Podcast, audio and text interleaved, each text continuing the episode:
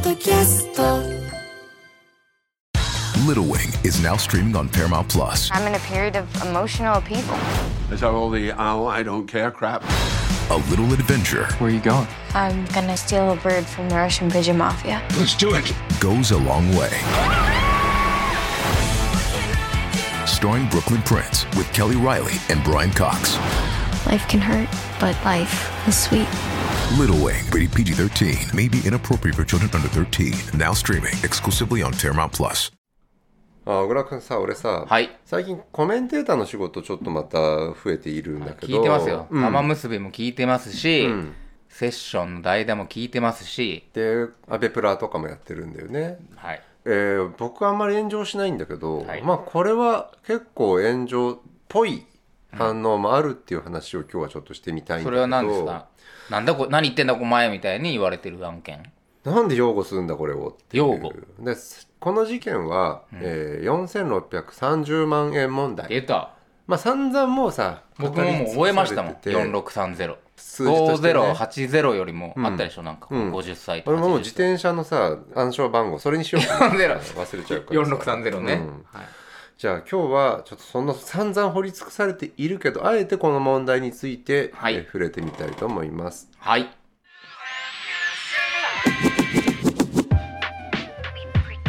す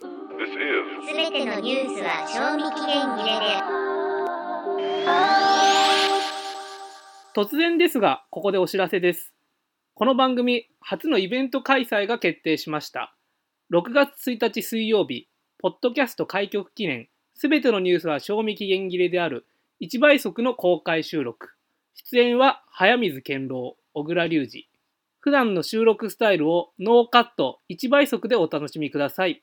前売り1800円、当日2300円、配信1500円です。小倉君今の人誰今のはボットではなく、この番組を編集してくれているディレクターのチョンさんです。ああはいはい早見さん、イベントやるの知ってました今聞いたはい。じゃあ決まったんで、もう後で、阿佐ヶ谷ロフトのホームページで入り時間チェックしておいてください。頑張りましょうはーい。ライターの早水健郎です小倉隆二です。すべてのニュースは賞味期限切れである。 2人のライター編集者が社会的な事件からテレビやネットの話題メディアにまつわる出来事を語り合うポッドキャスト番組ですはい。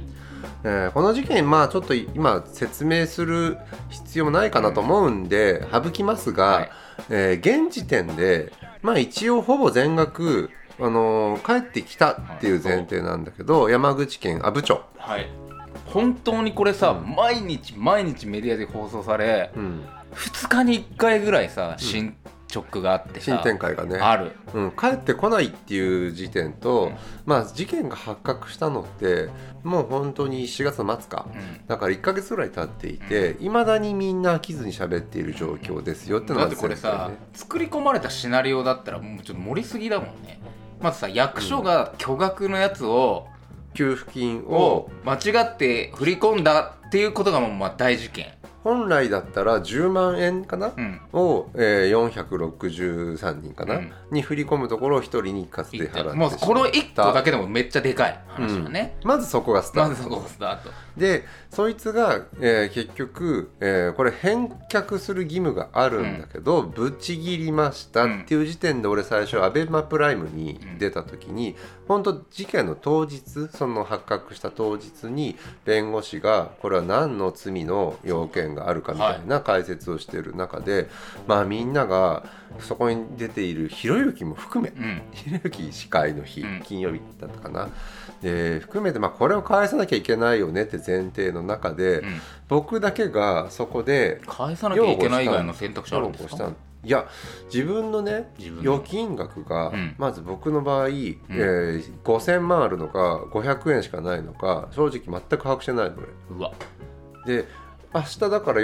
4630万振り込まれてたとして気づかないんだ気づかないまず俺は。へでもし気づいたとして自分がどうするみたいなことを考えた時にまあ冷静さを失うよねまずこれどっから振り込まれたか分かんないじゃんえ書いたんじゃないですか阿武町そんなのいくらでもさ阿武町の何なのか分かんないわけじゃんえじゃあ逆に気づかないで、うん阿武町から連絡が来てうん「早水健郎さんですか?」とうん「阿武町役所の者いですや」俺俺詐欺だと思って切るねそれでね 即切るねなんでうん役所から電話でさ役所から今電話かかってきたらさ詐欺に詐欺だよそれで給付金をダメだよおばあちゃん出ちゃうっていう給付金を間違って振り込んでしまいましたとほらそこでね振り込んでしまいましたとしまいましたつきましてはつきましては4600万を返却してください、そうだよ絶対詐欺じゃんそれ 絶対出ちゃいけないやつじゃないそれいでも金くれじゃないんだからもうあげちゃったから返してだからや俺気づいてないよそ れ、うん、いやもともとそっか俺もともと5000万本当にあったかもしれないのを4600万返せって言われてるかもしれないもんね知れないし、うん今この4630万を新しい フルに使って、うんあなたは3ヶ月間逃亡しきればあなたのものっていうゲームのネットフリックスドラマかもしれない 何それえいつさそういうデスゲームの始まりですみたいなさ来るかもしれないじゃんそれでカメラ探さないとそしたらそうだよう、ん、今そういうどこにさドッキリとか仕掛けられてるかさわかんないああもう一般人を仕掛けちまえみたいなじゃんうん後から「いやーアベマプライムでちょっとやってみたんですけど」あってーいうさでも返すでしょいや冷静に考えて俺この額の問題ってあると思うんだよね額の問題ある、あのね46万とかだったら、うん、即返しますよそんな俺46万は返す返す1万も返すよねあれ1万円が振り込まれてたら、いやけど1万円拾ったらさうん例えばね届けるし自分のお家の郵便受けに1万円が入ってました怖い、これは誰も見てませんようん、どうするあなたならどうする1万円うんいやでも結構返せって言われる感じがしちゃうなも誰にうそのなぜか間違って入れた人に見てないよあのほら郵便受けっつってもさうちの中にあるさあああれうんそれめっちゃ怖いじゃないですそかれ入れたやつやばくないいや入れたやつがやばいやばいでしょ絶対やばいそいつに返せって言われたら怖くない怖い怖いよねそれ怖いし、うん返さない方が怖いからもう玄関のとこにも貼っとくぐそうらいだなそう,、うん、で返せって言われたら2万円返しちゃうよ怖いからこれでごめんなさい考えると、ん得体の知れない人よりも、ん町役場の方が怪しくないから危険度は下がるかもなあのしろー得体の知れない人よりも阿武町の悪口を言うわけじゃないけど得体知れないやつ得体知れないやばいやつだ例例えばそれが財務省だとしたら、いやもっとやばいやつだなと思うし得体の知れないやばいやつ誰が知れないし絶対これなんかさよえ俺俺詐欺余計集な団年金で溶かしたりしそうじゃない、まあ本当にそういうことやるしね、うん、まあまあ今までの話はちょっと冗談も入っているんですけうど、んまあそのね4630万っていう額が振り込まれた人人には詐欺のもともと騙し取ってやろうという意図はないわけ確かに、うん、で一旦返そうとしたって経緯もあるわけうん、でそれでか返す時にハンコが必要だって言われたんだよね、いやなんで自分は間違って振り込まれてあそれを返すのにこんな手間を取そっうでてすね役所に出かけて行ってハンコを持ってないから取りに帰ってこいとで多分ハンコ持ってないから、シャチハタで買ってこういん買ってこなきゃえっ、と1500円 いやなんで返す返すのに自腹切らなきゃいけないわけって思うじゃんそれ。それ妄想それ本当にそうなの犯行がいや必そ要こではそこは例え話ね例え話ねうん、いやけど実際返そうとしたのは本当で、うんうんうんでこの問題ってそこの時点で、まあ、こういう人が、えーこういうことをしてますよっていうので役所の方が名前を公開しました。うんでその時時点では ABEMATV に出た時点で俺擁護した時はまだそこまで行ってないけど、何の詐欺的な目的もない人うがんたまたま振り込まれてでそれが何かしらの理由で返せなくなったからといって犯罪者だって扱いするのはやりすぎだし自分がその自分のねその金銭感覚で言うとちょっと貯金額とかとさ桁が違う額が入っていたら、うんまあ1万円だったら猫ババするよねみたいな話と、うんまあこれだったら例えばブラジルまで逃げ切るよねみたいな話人によって違うし、 ういんきなりその何何の悪意もない人間を詐欺扱いするのはまず良くないよっていうような擁護の仕方をしたところ、まあそこは第一段階なぜ犯罪者を擁護するんだって話になってくる。でこれ後半の展開その次の番組とかでもああれかなえっ、とセッションではもうちょっと3分ぐらいあの ABEMATV ではちょっとジョークを入れながら、えーなんていうのそのいやそんな額あったら自分だってもうオンラインカジノ突っ込みますよみたいな話をしたかもしれないけど、なんか騒ぎすぎだしメディアがそもそも、うんうんうんで詐欺的な意図があった事件ではないものを、扱いすぎだとみんな面白がりすぎだっていうふうに僕らもちょっと面白がってるとこあるのかもしれないけど、うんまあ自戒を込めて言ったうんんでそれも炎上までいかないけど反発結構くるんですよ、なぜ擁護してるのか、うんこれちょっとね似ているなんかと比較をすると分かりやすいかなと思って財務省のね元財務省の役人が給付金詐欺で1800万ぐらいかな、はいを騙し取った偽の申請を出して会社の、えーいわゆる簿記ありましたねを偽造というかして騙し取る事件があってあれは悪意と給付金詐欺うん、給付金詐欺だし、ましたね税金をかすめ取ろうとしている、意図的だうん、それと比較して喋ったの俺は。なるほど比較する意味もわからないし額はそっちの方が大きいみたいな感じで返ってきて、よっぽどなんて言うんだろうなその自分がそこで反論するあれではないけど何かと近いなと思ったのは小田原市かな、はいえー、と生活保護のああはいはい、うん不正受給問題み不たい正なや受つ給も問題みたいな、なんか不正受給に対するものすごく悪意みたいなものってうんネットであったりするじゃないであすか、るあるある生ポ問題あはい、はれに近い気がちょっとしたんだよねい、いやその確かに振り込まれた事件でそのうん手元に4630万が手元に来た時に悪意はないよね、うん勝手に来たんだから来たでもこれは本来来るべきではなく誤操作で来たことが分かった後に持ち逃げになると、そこで悪意が発生しちゃうってことじゃないですか、まあ普通にうん、悪意と、まあ、そのちょっと出来心みたいなのもあるしそうそうそうでなるほどこれこのあとねオンラインカジノに突っ込んだんじゃないかって話になって、結局はその決済代行業者が、えーそこにあった額からほぼ弁護士が取り戻すっていう展開になるんだけど。まあ、どっかの段階で名前も出てるので、うん顔が出てきて、うんでまあ、えー、と別の要件で逮捕するって別の要件というか、えーちょっと要件ちょっと調べて書いてあったあれでしょ、計算機みたいなやつですよね そう。その明らかにそのいわゆる詐欺とかではそなういんですよそうなんかうん。周辺の罪みたいなやつですよね何でしたっけえっ、とね、その容疑者は山口県警にうん電子計算機使用詐欺、あ詐欺だ。うん電子計算機使用詐欺って何ですか電卓使ったらダメみたいないわゆるオンライン業者の口座に振り替えた自分の誤送金された金額を、だからちょっとなんかその普通の詐欺ではなくて、コンピューターを使ったまあまやかしみたいなことだよね、うんハッキングみたいなことで捕まってるんだはいはいはいよね、そういうこれ感じですよねんそしてまあ逮捕されたので、うん報道の中で顔が出てきて、うんみんななんかやっぱ顔が出てきたことってそうだ最初に思い描く、うんそのたまたまうっかり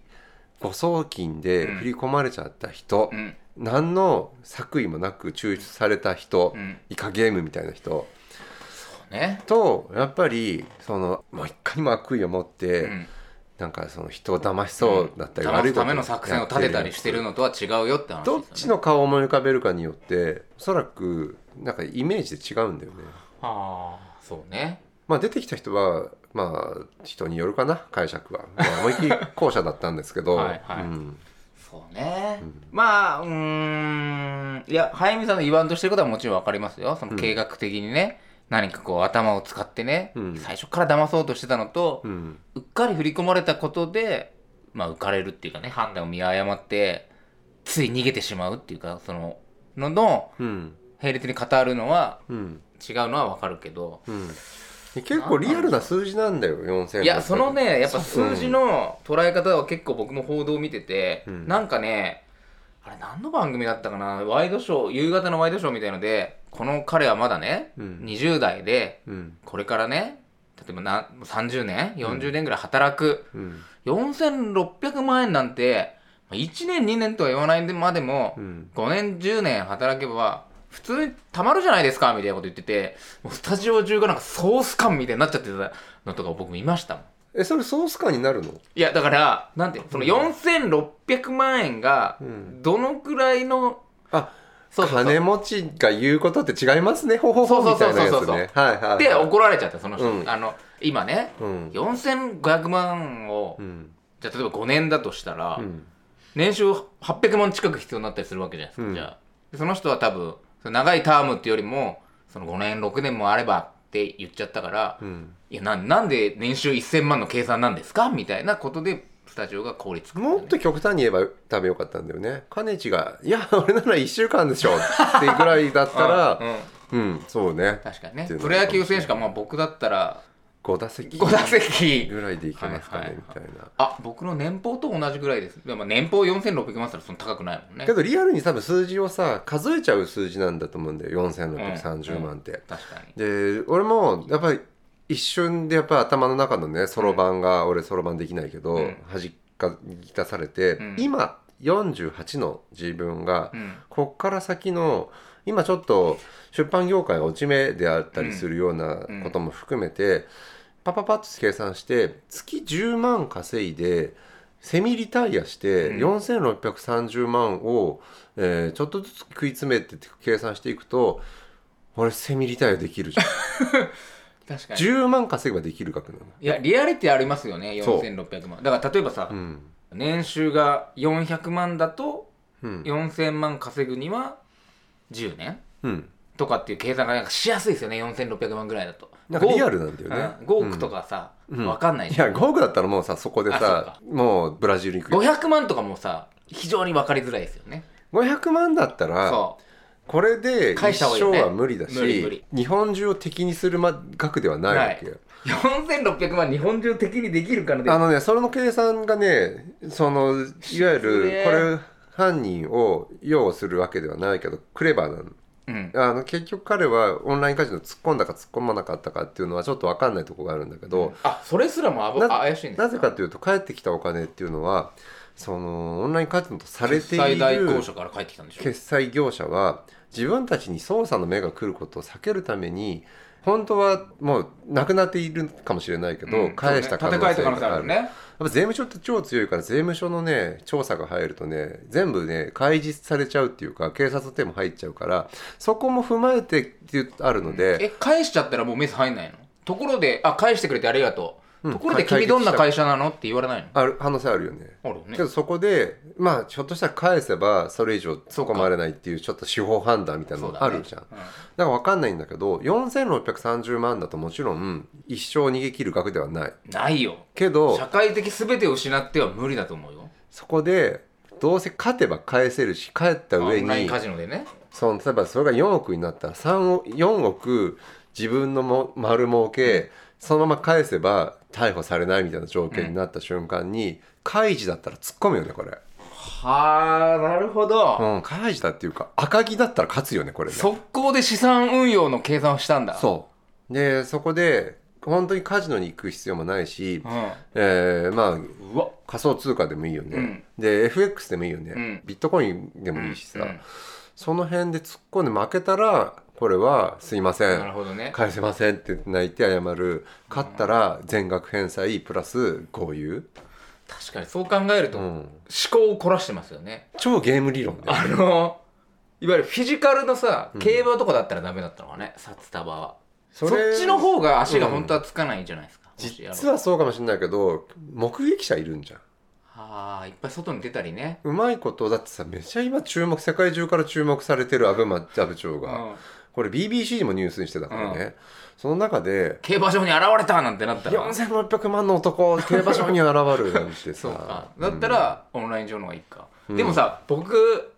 いや僕は全然擁護する気はないけど今の話でちょっと思ったの彼ってさいわゆるこの空き家バンクっていうのを利はい用うんしてて、うんでしかもなんかこの阿武町に住むと10万円の補助金が受け取れて空き家バンクを利用すると家賃は月にこう2万5千円とかそうんうの、ん要はなんていう補の助がもらえる、うんだからかな移住者なんだよねこの時点でもうすでにうんただただ安アパートに住むんではなく、うんその行政とかのそういうサービスとか制度とかをきちんと利用してうんいわゆるこうお得なこと をやろうとするは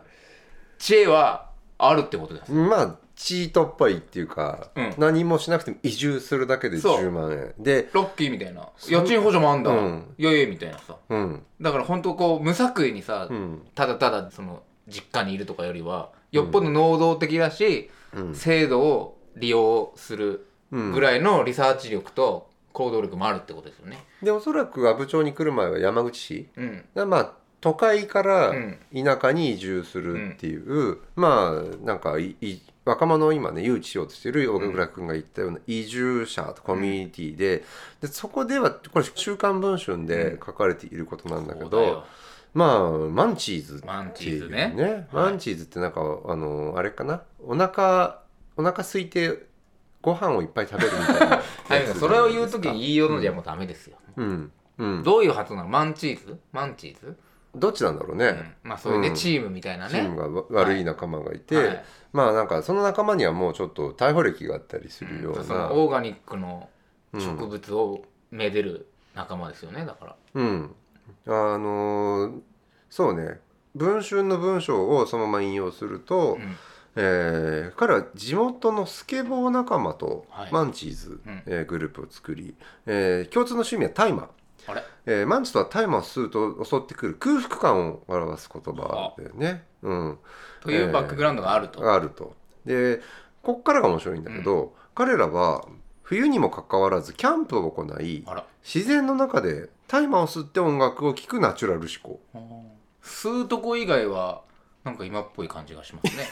今っぽい感じ。オーガニックなオーガニックキャンプ、都会を離れ離れて、田舎で暮らし田舎で暮らし。オーガはニックい。ちょっと畑ではいなんか少なくともケミカルではないですしね、植物とかを育てあこれねケミカルについてもねやっぱり書いてあって、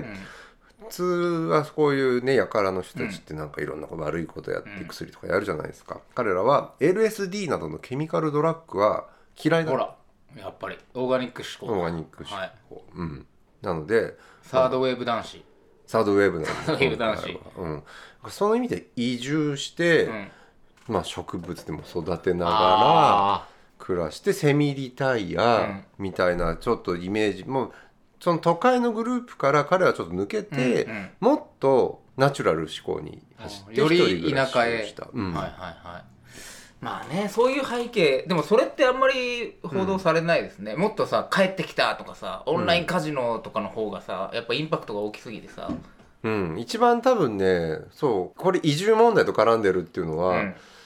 なんでだろうね一番この事件のさいや移住コアなんだ部分なんだコアですよね、うんなぜそこにいるのか、うん なぜそこにいるのか、はいそしてまあ育てるように借りたんではないかおそらく、まあそこういう移住目的っていろいろあるんだと思うんだけど、まあ、自然の中で暮らしたいとかう、ん、オーガニックとかっていうのとそんな変わんないんだよ。変わらないうんいやだからさ仮想化と言われてる地域に若者を呼び寄せる方法って、まあ、たくさんあるわけじゃないですか、うん、まあ、テンプレ的なのはさ商店街を盛り上げようとかさ街づくりみたいなね、農業をやろうとかさ、うんそうなるとこう何かそれを育てるのとかも相性がいい相性がいいんだよ、相性がいいようん僕あのーちょっと脱線しますけど、うんボブ・マーリーが大好きな友達がいて、うんもうなんかっつうとネタ化っていうぐらいワンラブみたいなことを言うねはいはいそのドレッドヘアの友達がいて、うんまあ、そこに行き着くにはやっぱこうそこがちょっと悪い子だったんですよ、うん、そこに行き着くまでが、はい、あのクラブにも通って、んまあ、別にクラブが悪いっていうよりもそれのせいで朝帰りをするとかねうんいうことだったんですけど、そのボブ・マーリーとかにどんどん傾倒していった時についに実家のベランダで、その植物を育てて始めたんですよ。うん、あの行きがちだよね行きがちそれねあれはまあ宗教だからさ、はいでっかいボブ・マーリーのポスター、あのラスタカラーのね、うんでベランダにベランダかよっていうぐら い育ててて「おいおいおい」とうんで僕見たわけじゃないけど話でね、うん、ほんで気候がいいあ日そう当たりのいいベランいやダだったんだろうね押し入れでも育ててるみたいなことを言いっるてたよんだねけどだけどずっと光当ててなきゃいけないからもう大丈夫なのかとそしたらお母さんが、んあの素行の悪かった不良が、んついに植物を育て始めたって喜んで、今は母親が水をあげているっていういう話をいいお母さんいいお母さんいいだお母さんだってさ、朝まで帰ってこない、うん口の利き方悪いうん飯いらねえよみたいな子が、ベランダで植物をいつ人をね傷つけたりするんじゃないかってヒヤヒヤしてただからもうなんていうの育てる側にもだそっうたんだ路上の花をめでるみたいなノリで、観察日記とか書いてあるかもしれないそうそう、朝顔とまあ間違えたのかもわかんないけど、うまあ朝って入っ てるし、 んそうそう朝顔うん、朝顔の可能性もあるんじゃないのあはないなないな彼だって一応捕まりましたけどね、一応って、はい、うん、きちんとや実刑は食らってないけど、うんきちんとあの今どんどんカジュアルになってるらしいし、これちょっと面白かったのはあのーまあ DIY ブームってもう続いてるじゃないですか、うんうんその中で水耕栽培セットってめちゃめちゃヒットしほうしていて、で渋谷の東急ハンズで1階でコーナーができて、うんもうみさみるみるさこれ10年ぐらい前の話なんだけどもうみんなこうやってさあのラジカセを担ぐようにあーはい水耕栽培水耕栽培セットを さ担いでいくのよ。ね、この人たちの目的はもうさ見たそれなんだ明らかなのよ。そえの東急ハンズとかも、格好がうんそれを育てられるよって売り出してんのいやいやそれは植物を好きな人たちのように水耕栽培趣味にする人用なんだけどさすがになんか問題があったのかもしれないんだけど、一1階の売り場からその商品はなくなったある時。あーなるほど、うん、確かにそのうんなんかその移住先もしかしたらだってさ、まあ彼が実際に育ててたかとはまた別でさ、うんそういう目的でさこういう空き家バンクとかを利用するなんてのはさ、うんとってもなんか相性が良さそうだからさうん、もうやってる人とかがビビっているる可能性じゃないかなあれ思ってるよ俺はあんま空き家バンクとか言わないでみたいな俺、うんちょっとそういう悪い目的で移住してるから、植物育てる的にねそうだから、なんていうの偏見っていうかさ、うん空き家バンクで移住してる若者、うん地方に来てこっそり悪いことみたいなイメージやめてって思ってる人いるもんね絶あ対だからそんなにそっち方面でみんな報道ネがガキャンになるからそれを報道すると国策のねそうそうそう、うん、それは俺もあると思う過疎化をなんとかしようよってのに水を差してしまうかもしれそない水耕栽培だけ水耕栽培とか、うん、まあ、人目につかない空き家一軒家みたいのが、なんかなんていうのアジトみたいになったりしてたらさ、いやけどこの事件本当に擁護するところから始まってるんだけど、うやっんぱキャッチーな要素うんがいろんなそのある話がさ、まあ、ワードとしても出てくるっていう、マンチーズみたいな、まあ、卒業文春のさ、あれは本当にメディアってよくやるなと思ったけど、はいはないんだっはけ、い。持ち金を全部つぎ込むとかさ、うん、お金に執着がすごい強かったっていう話を、まあ、子どもの頃の卒業アルバムからうんうん出してきて、まあその当時からやっぱそうだったのかっていうすごいね思伏線わってせてしまこんうな無理やり作れんだと思ったようん、卒業アルバムやっぱだけどもう基本的なチェック項目なんだねメディアからするとね、でもあれはさ、うんなんかこうリツイートしたら100万円みたいなリツイートする人たちだってさ、うんそんなぐらいじゃないですか金銭感覚っていうかお金への執着っていうかさお金はみんな欲しいようんそれはそうだと思うよ、ううんんその特になんかなんていうの手を汚さずにね、うんうんもし悪いことなんかしないし、うんうん、それでもらえるんだったら RT とかするんであれば RT するほしいけどそこにまあリスクもあるよねって話はあるけどね、うんあるあるあるうん、そっかいやちょっとセミリタイアとかをねいるじゃないですか僕らの周りでも、今ファイヤーがそもそも流行ってるかそうそうら流行ってるようん、 NFT とかの界隈の人もさ、うん言うよねそのそっちで一回儲けて、うん、あとは売り上げとかじゃない創作活動にしたいですそうなみのたいなクリエイターとかさなんか必ずさもう稼ぎがゼロで生きてきたわけじゃなくていくつか分散して、うん投資と,、えーとまあ、貯金と、まあ、自分のクリエイティブなものと、まあ、ちょっとなんかその全くし仕事しないのあれだから労働もちょっとして、うんうんちょっとずつ、ね、5万10万ずつ足して、まあ、30万とかになれば結構いい暮らしができるって言った時に、4630万絶妙すぎるな金額が、絶妙なんだよ。うんしかもまだ20代っていうねこれ40代だったらもっとリアリティがあってなんかそね、うんもう寿命的に何年かっていうのさ20代だと結構まだまだあるもんねうそうなんでそれをねだからこれ大喜利にもなりすぎてるからその話はあんましてもしょうがないけどしょうがなその振り込まれた額を見た瞬間から始まる映画の作品として考えたそうだね時に、これ誰が撮るかによって全然違ってくるんだけどポン・ジュノがねあこれは撮ったらすごい想像がつくというか。はいはい絶対このよからぬことをよからぬことがすねるんだけど、それそうせざるを得ない格差社会とかがさ、うんうん一瞬見え見えたわけ、そうねちらちらっと。見えたよ、うんこのいやだって現実超えたもんねやっぱそれは、フィクションでさ役所が間違えて4600万振り込んじゃうみたいなシナリオさうんさすがにって思われるもんね大泉洋だったらそれはそれでなんか面白そうだなそれは あーこれだからうんもうこうなった以上、うん顔も名前も、うん卒業文集も全部出ちゃったうんで多分まあお金も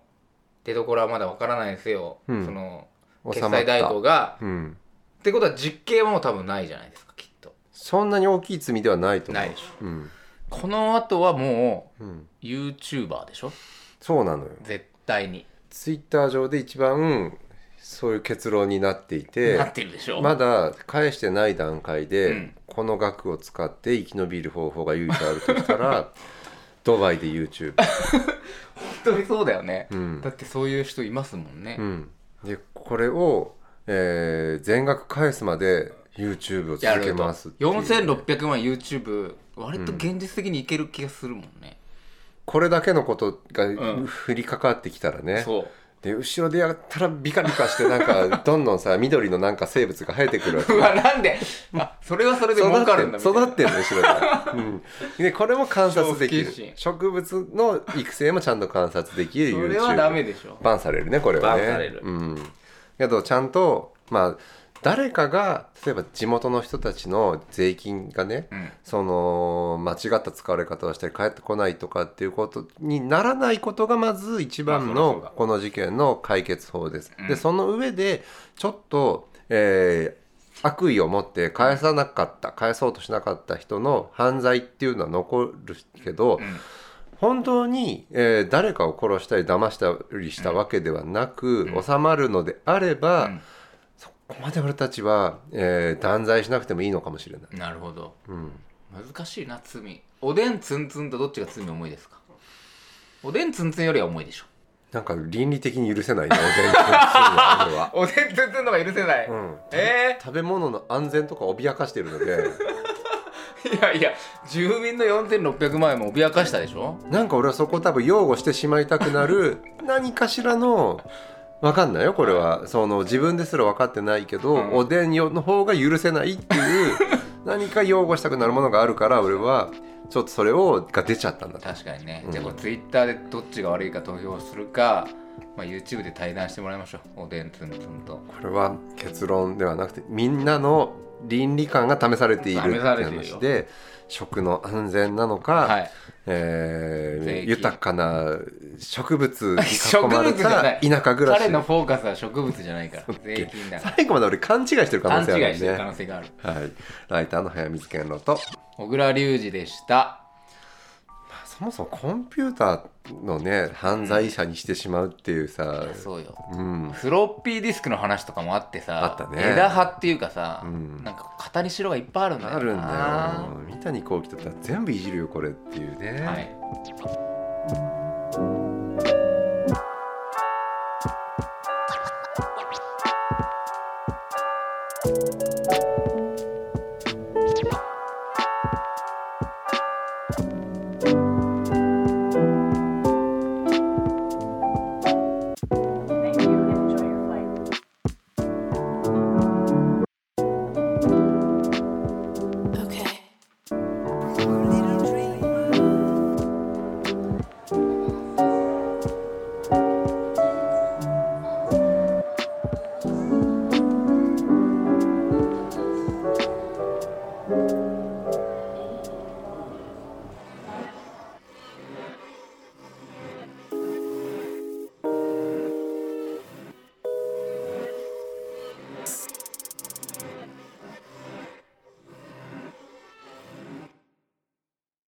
スカルプ D プレゼンツ川島明の寝言毎週ゲストの芸人とたっぷりトークをしたりいろんな企画をやりますそらしど本坊と向井の近況を戦わせるコーナーもあります向井意気込みをどうぞ